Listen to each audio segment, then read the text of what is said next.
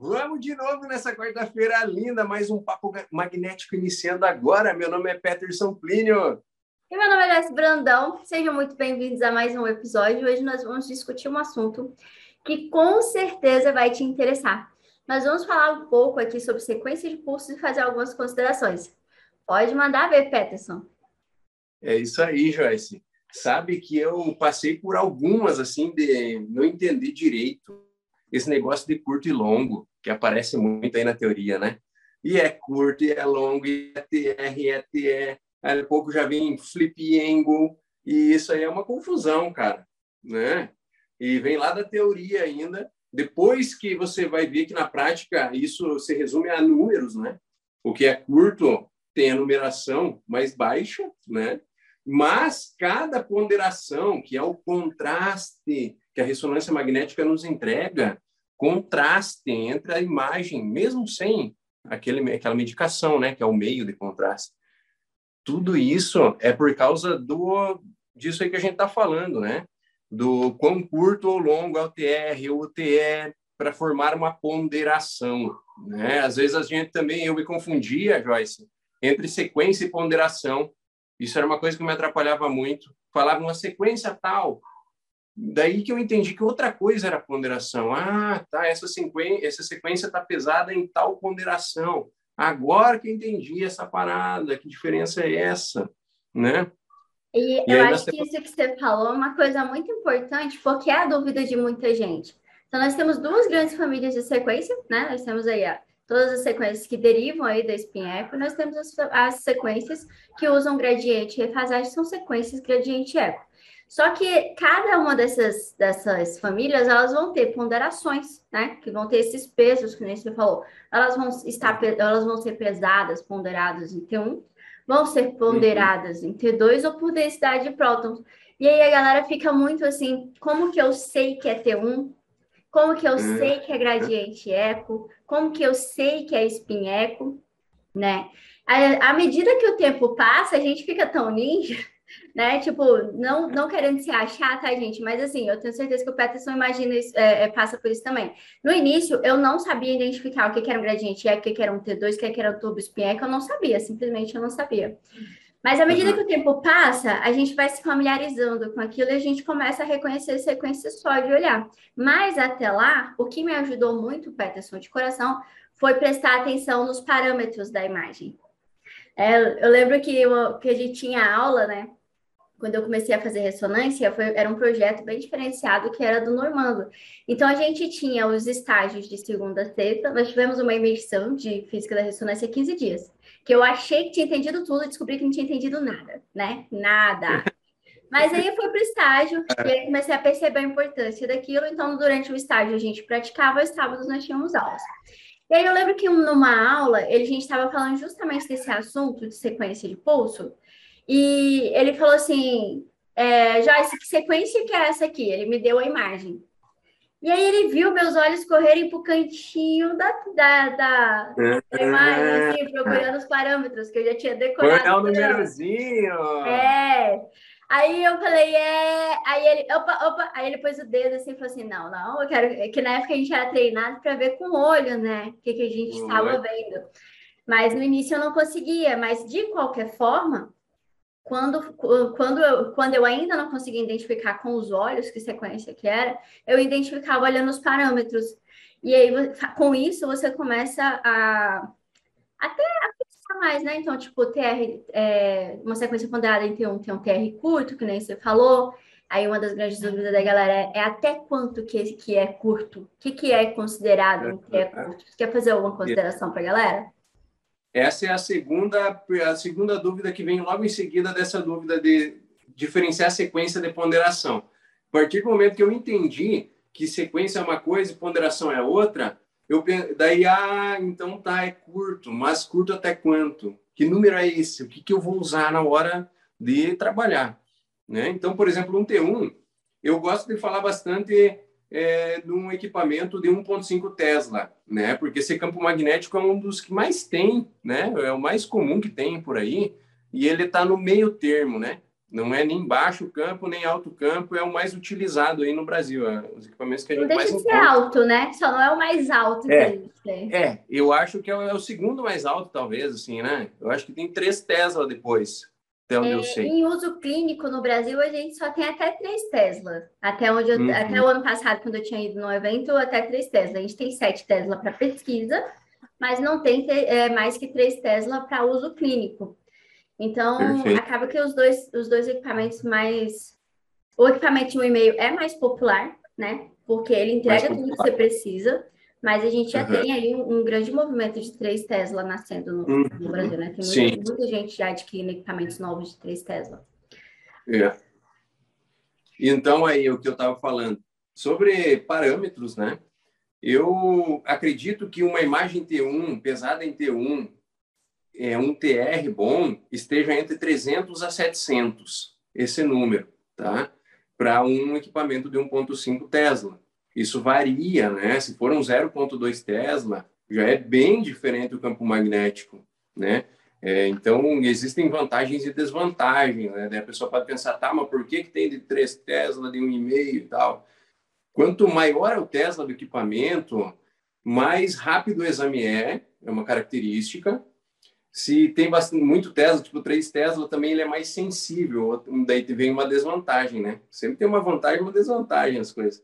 Ele é mais sensível ao movimento, então a chance é que o paciente se mexe só um pouquinho. Lá no Tesla e meio, talvez não ficasse tão borrada a imagem, tão mexido quanto no, no D3 Tesla. Né?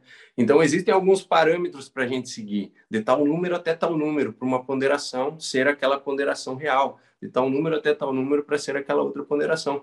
É legal confiar nos olhos, mas eu também, até hoje, eu corro o olho, Joyce, nos numerozinhos. Porque às vezes, sei lá, sabe o que aconteceu comigo? Um dia, o meu workstation, que é o computador que fica do lado, que é onde eu faço os filmes, ele ficou marrom a tela. E a enfermeira que entrava e saía da sala falou para mim: por que que tá escuro assim isso aí? Eu falei: é verdade deu alguma coisinha, um tilt lá, de tanto ele ficar ligado o dia inteiro, aí a gente chamou o pessoal, os TI lá, ele falou que deu um problema lá na tela do, do meu computador, e aí já pensou, já fico confiando só no meu olho, na, na cor? Eu ia fazer uma cor ali, né, na hora da, do janelamento, por exemplo, né, eu ia fazer uma cor e na impressão ia sair completamente diferente. Pode ser que deu médico ia pegar aquele filme e falar: será que isso aqui é um T1 mesmo, cara? Né? Mas, enfim, o mais importante é na hora da aquisição da imagem, né? Não é nem na hora do janelamento, é na hora que você for montar a sequência para que para dar scan e o exame sair, né?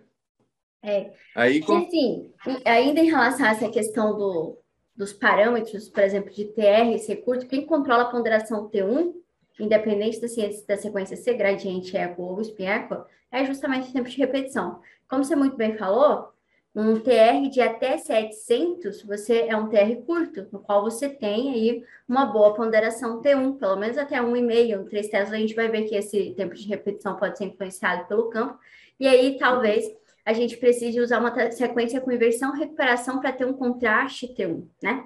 Mas de qualquer forma, para nossa realidade, para nossa grande realidade, que é o 1,5, até 700 milissegundos, tá show de bola, é uma sequência ponderada em T1, e a galera fica pensando, por que até 700? Porque às vezes você está fazendo a quantidade de cortes lá, Peterson, e não deu, o TR não deu. O que é o TR? É o intervalo de tempo que vai acontecer entre dois pulsos de excitação.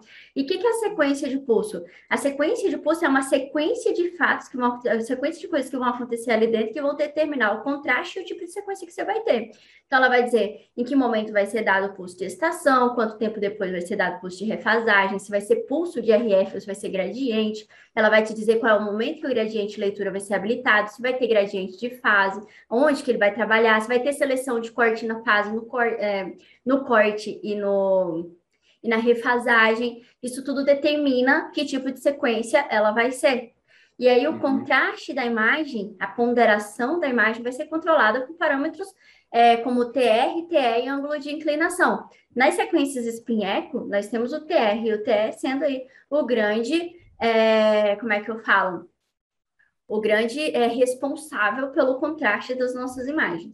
Quando a gente fala de TR curto, é, a gente fala que ele precisa ser curto e a gente fala que ele, que ele controla a, o grau de ponderação T1, por quê? A ponderação T1, o contraste T1 da imagem, nada mais é do que o reflexo entre os tempos de recuperação daqueles tecidos. E, esse, e, e, e, os vetores, né, tipo a água e a gordura, vamos falar só da água e da gordura que fica mais fácil para a galera entender, elas têm tempos individuais de, de, recuperação da sua magnetização longitudinal. Recuperou bem rápido, tem é, um sinal mais intenso, isso na ponderação T1, e recuperou mais lentamente, você vai perdendo intensidade de sinal, talvez que até você não tenha sinal, como é o caso da água nas ponderações T1. Então, sempre que eu vou ensinar a galera a pro, procurar identificar visualmente o que é uma imagem ponderada em T1, eu sempre falo, procura a primeira água na imagem T1. Se você não achou, se é um crânio, que é muito mais fácil você treinar o olho no crânio, ou na coluna, que você tem água ali, sempre você vai ter, e você, e você achou essa água apagada, é uma ponderação T1. Tem alguma coisa ali nesse sentido, né? Porque até o DP ela não fica tão apagada quanto o T1. Então, o TR, ele vai refletir aí esses tempos de recuperação, ele precisa ser curto. Se eu dou um tempo de recuperação muito longo, um TR muito longo, a água e a gordura se recuperam e eu não tenho esse reflexo na minha imagem, portanto, eu não tenho mais uma imagem pesada em T1. Porque no final das contas, o que a gente faz é manipular os parâmetros para que eu tenha mais uma informação na imagem do que outra.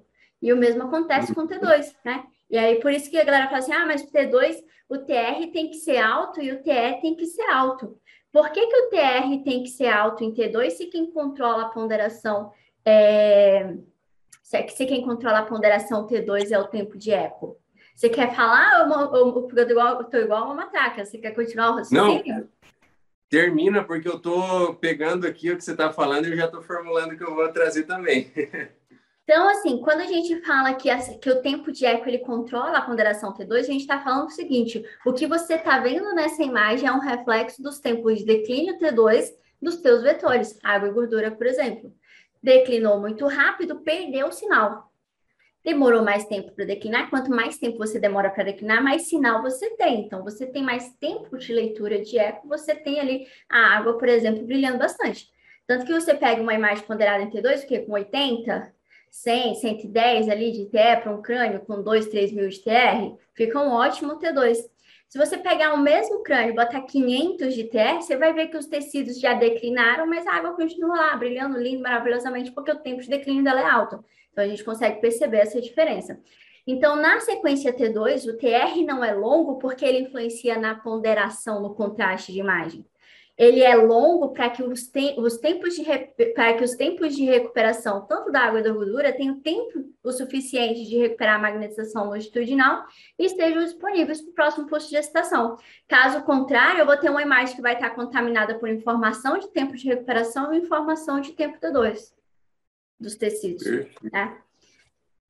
E aí Lembrando gente... que isso que a Joyce falou sobre TR e TE é bem legal de deixar anotadinho o TR ele é o responsável pelo contraste T1 de qualquer ponderação.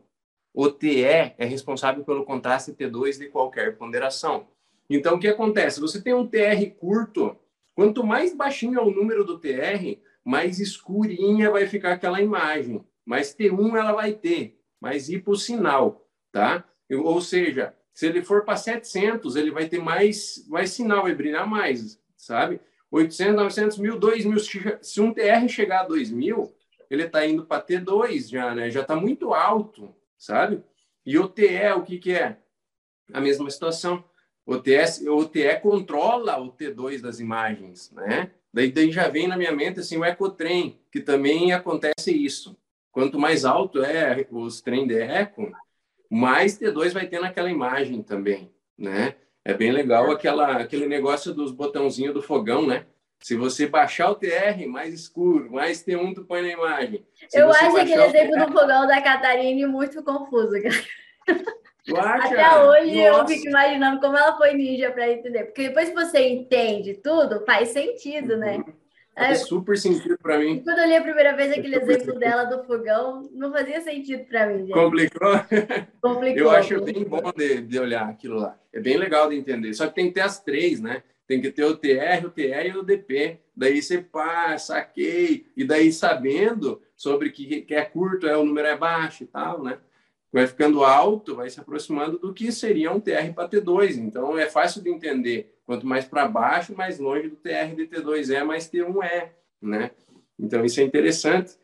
E vamos continuar falando, então, agora, Joyce. A gente falou um pouco das espinhecos bastante já, né? Vamos dar essa palhinha e vamos passar, talvez, para uma inversão e recuperação. Que é legal também, manda ver. O que, que acontece agora? Inversão e recuperação cara, é possível apagar o sinal das coisas, né? Eu vou falar de duas mais que mais chamam a atenção, que eu acho no meu ponto de vista, o steer e o flare, né? O steer é a gordura, né? Tem saturação de gordura, então é, perde o sinal da gordura naquela imagem. Então a gente consegue ver coisas importantes que antes não dava para ver. Era mais difícil, ficava mais escondidinho, digamos assim. E o flare acontece a mesma coisa, só que ao invés de ser a gordura, acontece com a água, isso, né? Com o líquor. Então, também a gente consegue é, encontrar patologias que antes ficavam bem mais difícil de, de observar, né? Nesse contexto. Ah, é verdade. E aí, lá na física, o que, que acontece, né? Tem um pulso ao contrário, de ponta cabeça, lá no diagrama, né, Joyce? Sim, sim. O... É um pulso que ele começa meio ao contrário. Normalmente você dá um pulso de 90, né? Esse pulso fala assim: não, vou uhum. saturar todo mundo. Depois, no momento oportuno, a gente começa a sequência, né?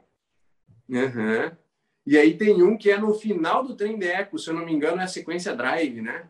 É, o drive. Aí, lá no final tem um de ponta cabeça. Que loucura, um pulso invertido. É, e eles têm uma função legal, mas antes de comentar esse drive, se você me permite, queria comentar a questão do Xi. Ah, o Xi ah. é uma ótima sequência para quem está com problema de homogeneidade, e aí você tem uma, uma, uma, uma, supressão da gordura, né? Uma eliminação ali do sinal da gordura muito mais simples, muito mais homogêneo. Ela sofre menos com artefato de suscetibilidade, até por conta que ela tem o pulso de reorientação de 180 ali, né? Comum das sequências PIEC. E aí a galera fica se perguntando. É, aí a galera fica se perguntando se, a, se essa supressão é tão melhor se, se ela consegue ter um resultado tão melhor em relação à gordura, por que, que eu não posso fazer pós-contraste? Porque esse pulso de inversão que é dado no início da sequência, ele tem o objetivo de suprimir todos os tecidos com tempo de recuperação curto. Gordura uhum. tem tempo de recuperação curto. Ótimo. Sim. Aí ela some.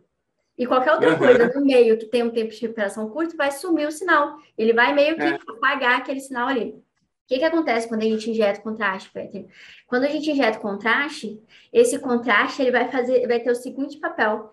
Ele vai ter o papel principal de reduzir o tempo de recuperação daquela lesão. Então, se aquela, normalmente o que, que a lesão tem? Água. Então, o tempo de recuperação da água é longo, como a gente já comentou. Quando você injeta contraste, aquele contraste ele se aloja ali perto daquela lesão, né? Perto daquelas moléculas de água, e ele, uh, ele se acrescenta ao campo magnético, acelera aquela frequência de precessão de uma tal forma que a gente tem os tempos de recuperação encurtados daquela lesão. E aí ele vai ter um tempo de recuperação semelhante ao tempo de recuperação da gordura agora. Se você faz uma sequência ST, some o sinal da lesão, por conta da influência do contraste, que agora ela tem um tempo de recuperação curto e some o sinal da gordura. Quando a gente injeta contraste, o que, que a gente faz? A gente suprime a gordura de uma tal forma que a, o sinal do contraste não some, porque o, o pulso de, de, supressão de gordura, normalmente ele é dado na frequência da gordura. Então a gente fala, olha, a frequência da água é X, a da gordura é Y. A gente pega um pulso de destruição mesmo para suprimir aquele sinal, para saturar e aí você joga na frequência da gordura. Quando você começa a sequência de pulso, a gordura está saturada. Então, ela não vai ter aquele sinal brilhante que a gente está acostumado aí nas sequências T1. Entretanto, a frequência de precessão dela não é idêntica à frequência de precessão daquela água que teve tempo encurtado pelo contraste, que é da lesão, né? Aquele, aquela lesão ali. Então, a gordura uhum. apaga e o que a gente consegue ver agora é a lesão com melhor conspicuidade, eu nunca consigo falar essa palavra, o melhor contraste entre ela e o tecido de fundo. Mas tem situações que o contraste pode existir, o estilo pós-contraste, na verdade, ele é benéfico. Eu não sei como você faz aí, mas plexo braquial sempre roda o volumétrico X depois do, do contraste. contraste. Porque aí o que, que o contraste vai fazer? Ele vai apagar o sinal de toda a parte vascular. E eu consigo ver o feixe de, de, do, do plexo braquial ali muito mais perfeitamente, sem contaminação. E aí o médico gosta disso também. Então, é uma, uma uhum. situação em que o contraste ele é bem-vindo no STI pós-contraste. Tirando isso, se for para avaliação patológica, a gente não deve fazer o STI né, como técnica de supressão de gordura pós-contraste. Aí você estava falando do drive, né? Aí, uhum. você, aí você poderia continuar de novo o raciocínio? Eu estava só tentando trazer mais algumas curiosidades, né, do diagrama. Ah, eu lembrei que ó, nós estávamos falando que tinha um pulso de invertido no começo, né, antes, né, que é o flare e o steer. O flare e o steer. O fluxo, tanto o flare quanto o steer começa com um pulso de inversão, né, de saturação, de, um pulso de inversão de 180 graus, cujo objetivo é suprimir. Uhum. O steer é gordura, o flare é água do líquido. Uhum. Legal. Esse drive na nossa máquina, ele é o Fast Recovery. Uhum. E aí tem, esse, tem o é. seguinte, às vezes a gente pega uma sequência T2, normalmente no T2 ele tá ligado, porque o objetivo do drive, como você falou, ele tem um pulso de restauração no final. Não é igual o pulso de inversão. O, o objetivo do drive, desse pulso de, de reset, que a gente chama de pulso de reset também, é recuperar a magnetização longitudinal. Que às vezes uhum. a, água não, a, água vai demorar para recuperar e ele quer começar a segunda, a segunda aquisição, né? Tipo, o segundo TR, na verdade. E aí, antes de dar o TR, ele fala o seguinte: Ó, oh, galera, vocês estão andando muito devagar, vamos te dar uma energia extra para você recuperar a magnetização longitudinal. Quando você começa, né, a próxima, próximo posto de estação, você começa com magnetização longitudinal completa disponível. Isso faz com que ela tenha ali uma magnetização transversa é mais eficiente também. E aí, normalmente, nas sequências T2, a gente tem o drive ligado lá para ter a água brilhando mais intensamente. Por quê? Principalmente nas sequências turbo spin eco, à medida que você vai aplicando os pulsos de reorientação ali, a água acaba sendo, acaba sofrendo um pouco de saturação, né? E aí, uhum. quando você aplica o drive, ou, ou o Fast Recovery, né, que é a nossa ferramenta na GE, Drive na Philips e o Restore na Siemens, o que, que você vai ter? Você vai ter água mais brilhante na sequência. Aí tem uma coisa que às vezes a galera faz, é o seguinte, tá na pressa, pega uma sequência T2 aqui, e aí começa a transformar para T1, ajusta os parâmetros para T1, e esquece de desligar o Fast Recovery. Ou acha um nome bonito e liga o Fast Recovery. E aí o que, que acontece? A água começa a brilhar em T1. Né? Porque é aquele pulso de, de restauração, de reset. Então tem que prestar atenção nisso. Se a água está brilhando, provavelmente o Fast Recovery está Obrigado. É justamente por isso que eu nunca mexo dessa forma, assim, para transformar uma sequência. Eu sempre puxo uma sequência que já existe. Já pego uma sequência que é, né? Não vou pegar um T2 e transformar um T1. Eu vou lá e puxo um T1, né? De algum lugar, assim e tal. Daí sim eu posso mexer um pouquinho nele, né? É, outra no começo, Joyce, eu não puxava nem, eu não transformava nem em FET os T2, para tu ter ideia. De tanto que eu pensava, cara, eu não vou fuçar aí, eu esqueço de acionar alguma coisa, eu faço outra, vou perder cinco minutos, uma sequência inteira aí que se vier errado, né? Então eu pensava muito nisso. Aí eu já pegava e puxava uma sequência de outro protocolo já que pronto, já fosse né? T2 FET. Pronto. É uma saída, né? Na dúvida é melhor buscar pronto. E aí quando a gente é iniciante, é muito engraçado, Joyce, porque a gente começa a lembrar qual protocolo que tem uma sequência bonita em STIR, por exemplo? ah, o meu STIR de bacia. Não tem como negar, Nossa. isso é muito Uhum. A minha bacia tem um STIR coisa mais linda. Daí precisa de um STIR. Opa, eu vou pegar o da bacia. Tá fazendo um joelho, precisa, sei lá, de um gradiente. Aí você fica, onde eu vi um gradiente? Onde eu vi um gradiente? Uhum. Aquele lá tá redondinho. Daí puxa. Ah, aquele do pulo deve servir. Aumenta é, abaixa o fome já estraga tudo, nem dá mais certo, né? É verdade, verdade. Cada coisa que acontece. Legal, Joyce. Oh, uma coisa que a gente precisa abrir um parênteses aqui é que eu acho que a gente falou bastante de espinheco, né? Mas não tocamos no assunto do FEST, né? Do Turbo Espinheco. Eu acho que eu só dei uma pinceladinha ali no Ecotrem e tal, mas a grande diferença é essa. Inclusive, a clínica onde eu trabalho, a gente quase não tem T2 espinheco, só festa espinheco tem. Porque senão demoraria muito, eu acho. Acho que é por causa disso que ele meio que não é muito utilizado assim nos protocolos, né? Então a gente sempre tem esse fator turbo aí funcionando para valer, assim. Não tenho nenhum T2 que não seja com fator turbo. Isso Show acelera pra caramba. É é porque o T2 sem, sem, sem turbo espinheco, ele é um T2 muito caro, né? Você já faz uma sequência de turbo espinheco aí 3, 4, 5 minutos, dependendo do que você está fazendo. Imagina um espinheco, uhum. 15 minutos, 10 minutos. Então, ninguém pratica tá. mais espinheco T2. É, né? Uhum. Tipo, tipo, ele morreu. Você vê um ou outro T1 ainda ali, né? Morreu, porque eu percebi isso muito porque eu vim de um campo aberto 0.2, né? E lá eu tinha uma sequência T2 que era demorada na coluna lombar. Eu lembro bem nitidamente isso, da coluna, eu fazendo coluna lombar em campo aberto. O T2 era tipo três minutos e o T1 era um minuto e meio. Quando eu fui pro, pro campo fechado agora, eu percebi que o T1 é até um pouquinho mais caro que o T2, demora mais o T1. Que loucura! E também tem fator turbo e tudo. E aí isso foi uma coisa que me, me virou a chave lá no comecinho, eu comecei a olhar, Caraca, todas elas têm fator turbo aqui nesse aparelho, velho. Que loucura. Achei legal.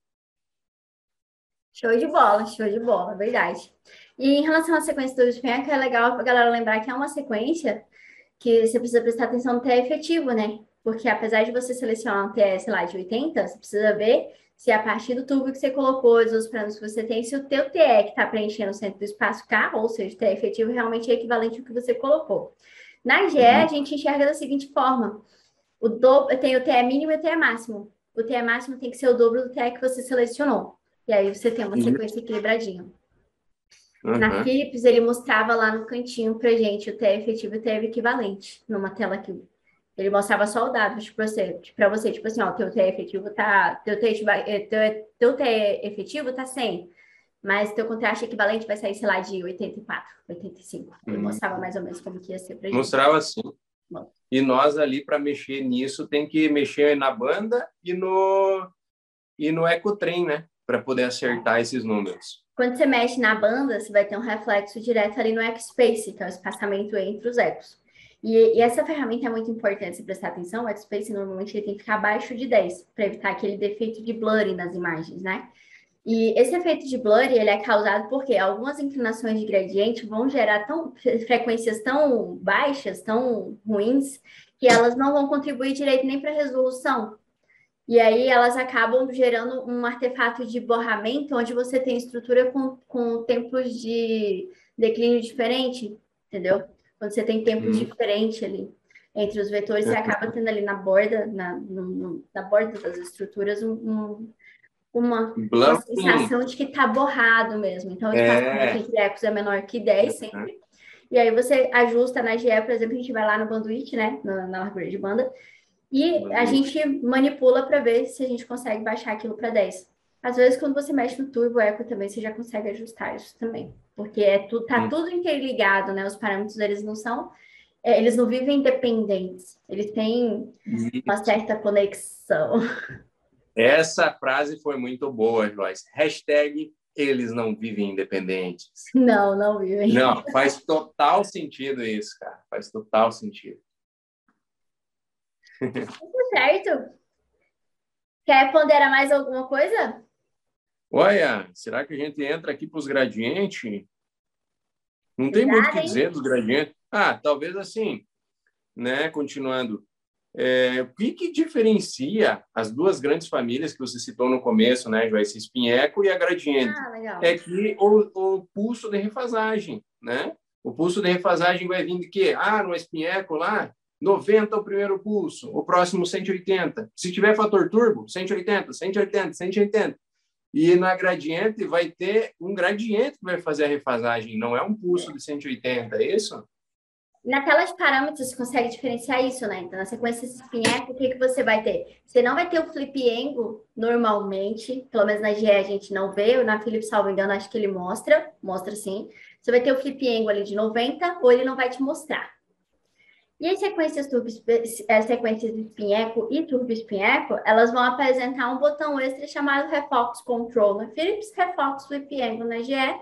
Na Siemens eu não recordo agora o nome do botão, mas é o nosso botãozinho que a gente tem lá, 180 graus. Aquele botão normalmente está 180, é o nosso botão de refasagem. E aí você fala, Joyce, o meu refox Pipiengo tá 150, tá 110. Porque ele também é usado, né? Diminuir o aquecimento ali. E aí, quando ele é usado tão baixo assim, ele quer o quê? Ele quer diminuir a intensidade a, a, da, da, da ponderação T2 e ele quer incluir o quê? Ele quer pesar um pouco ali, meio T2, meio densidade prótese, porque a densidade prótese acaba sobressaindo com um pulso de, de restauração tão baixo. E aí, esse é, é útil onde? Em, em exames de músculo esquelético. Você pega meus protocolos aqui, de músculo esquelético, joelho, por exemplo, o reflexo está 110, né? Aí você pega outros exames, o reflexo está 160 para diminuir o, aquecimento no paciente, né? O SAR. Então, é legal a gente saber que esse botão do reflexo Sweep Angle, o reflexo Control, é o botão que a gente conhece como botão de, como, como pulso de refasagem, de reorientação. Nas sequências uhum. gradiente eco, você vai ver um botão chamado Flip Angle. Esse flip angle nas sequências gradiente eco, ele é, um, é, ele é variável e você consegue mexer. Por quê? O pulso de excitação inicial na sequência gradiente eco, ele não é necessariamente 90. Você pode até ter uma sequência gradiente eco com pulso de 90 graus, mas normalmente ele é bem curto. 5, 10, 15, 70, 110, depende da ponderação que você quer. E agora a, o, o flip angle vai ganhar um papel muito importante no contraste, no que você vai enxergar na imagem com o produto final. Ele não vai, a gente não vai depender mais só do TR e do TR. Perfeito, Joyce. Vê se eu... Eu sempre simplifico todas as coisas, vê se eu não estou exagerando, tá? Você me cuida. No, então, na sequência espinheco, vai ter um pulso de refasagem de 180. Porém, na prática, lá no aparelho, pode ser que a gente veja 160, 120. O application deixou isso aí assim, porque ele já conseguiria fazer refasagem sem precisar estar tá usando 180, né? Sem estar tá aquecendo tanto, sem estar tá forçando tanto, né? Então, em 160 já deu certo, beleza, deixa 160, 120. E quando a gente fala em sequência gradiente, às vezes tem um flip ankle de 15, uma sequência, né? Em vez de uma refasagem de 180 da família Espinheco, em, com 15, com 20, já consegue fazer a sequência né? E lembrando que a sequência gradiente ela vem para fazer com que o protocolo da gente fique mais rápido. Ela vem para ganhar tempo. Ela Com sequências muito fazer... otimizadas, né, Peterson? Uhum. Inclusive, é ruim de mexer, né? Eu não indico meus alunos mexerem em sequência gradiente, nem eu mexo porque ela já está muito redondinha, ela já está no máximo. Da, de, de, Por conta de, dessa situação, eu na... também não indico, porque você pega e mexe um pouquinho o flip angle, aí você pode alterar o contraste que você vai estar tá vendo. Se você não souber muito bem o que você quer, não mexe nos parâmetros de TR e TR de inclinação, porque ela não vai te garantir ganho de tempo, porque ela já, já é tão curto. TR para gradiente uhum. eco, você vai ver TR de 200, é muito pequeno o TR. Né? TR de 50, por conta que os uhum. são menores também. Entretanto, dá para você mexer no que você já está acostumado. Matriz, Nex, é. Bangor, é. né? Sim. E geralmente elas têm um tempo bom, né? Geralmente meus protocolos têm as gradientes assim, estão com um tempo bem legal. Já. Eu não costumo mexer assim, sequência gradiente eco, de verdade, não costumo mexer. Exceto quantidade de corte, espessura ali, para atender o protocolo, não costumo mexer. Sim. legal, cara, que massa. Gente, eu tô quase deitada na cadeira, né? Mas me perdoa aí, gente. Quando vocês engravidarem um dia, vocês vão descobrir como que é. A gente começa a, a andar torto igual pato desde cedo. Jogar um ai, ai, que engraçado. É, a coluna vai doendo e a gente vai se acomodando, né? Agora que eu prestei atenção no final do podcast, eu tô quase deitada na cadeira. a gente perdoa, a gente perdoa dessa vez. Ai, ai. E aí, ah, é isso, então. Tá? Acho que a gente falou bastante coisa, né? A gente falou aí de processo, por que, que é tão importante a gente manter TR curto em T1, a gente falou por que, que quem manda no contraste de T2 é, é TE, falou, a gente não falou muito sobre DP, mas um podcast só para é. falar sobre tudo isso é muita coisa, né? Uhum. Eu é, queria que, você verdade, é muita coisa para falar num espaço tão curto de tempo. É, eu queria que você terminasse o podcast, Joyce, trazendo um conceito bem simples, bem tranquilo, sobre gradiente coerente, incoerente, balanceado. O que, que é isso aí? O que, que é essa cerejinha de bolo aí? Ah, tá. É assim.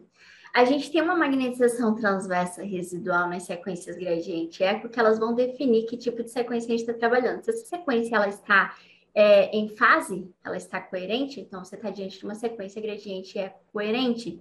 Agora, se você não quer isso contribuindo para o sinal, você vai estar tá trabalhando aí provavelmente com uma sequência gradiente eco incoerente, ou um gradiente eco spore, gradiente eco, é, que seria, por exemplo, o Bravo, o SPGR, são sequências gradiente eco spore, ou gradiente eco incoerente. Aí a gente o tem incoerente, gradiente... O incoerente, ah? ele, ele está fora de fase. É, ele está fora de fase. Agora, quando você trabalha com os gradientes para manter essa magnetização é, em fase e para usar essa magnetização como fonte do teu contraste, você está diante das sequências steady state. E aí, nesse caso, a gente tem o Balance, o Fiesta, né, é, salvo engano, acho que o True Fisp na Siemens, que vão ter aí um contraste de imagem que você vai ter líquidos muito brilhantes, mas ela vai ter ali a ponderação dela baseada na razão entre os tempos T1 e T2 dos tecidos. E as sequências. É... Acho que eu falei isso. Ou seja, teve um equilíbrio, né? Teve um, o balanceado ele traz um equilíbrio com vantagens, o incoerente fora de fase e coerente dentro de fase. É, em relação a essa magnetização transversa residual. É claro que tem um processo muito complexo por trás, momento em que a gente vai aplicar o gradiente rebobinador ali, se a gente vai destruir ou não, existe formas de fazer isso, mas basicamente a gente está se referindo a essa magnetização. Ela vai estar presente na imagem ou não? Eu vou querer só o sinal dela uhum. ou não? Entendeu? Não, Aí a gente tem contrastes de imagem diferente. Inclusive, as, as imagens steady state, são imagens que eu falo, pô, você pega uma imagem steady state, você pega uma imagem single shot, elas têm um contraste visual de imagem muito próximo. Se você não ficar prestando atenção no chemical shift, de repente você nem sabe quem é quem, entendeu? Aham. Uhum. É verdade. Perfeito, Joyce. Bem legal. Adorei, adorei a explicação. Então, beleza. É, hoje a gente está próxima... meio assim, né? A gente está meio com os lag. uhum, não, acho que é assim mesmo, cara. Tá acho que tá bem legal, né? Eu estava sentindo falta da gente fazer um bate-papo, assim, de, de, de, mesa de bar mesmo, sabe? Oi! A Deia, essa, gente, é a esposa do Peterson. E ela fica por trás dos bastidores. É mesmo. Vem cá que tu vai. Vocês estão gravando ainda? Vem Sim. cá pra mostrar teu pijama rosa. Eu não vou mostrar o pijama. Vem cá, produção. Isso aí, galera. Sejam muito bem-vindos ao nosso podcast Papo Magnético. Nós, nós o aguardamos ansiosamente para na próxima quarta-feira, às 19 horas, para o nosso próximo episódio. Manda aí, Peterson. É isso aí, muito obrigado. A gente se vê na quarta-feira que vem, sempre às 19 horas aqui nesse canal, ok? Muito obrigado. A gente se vê.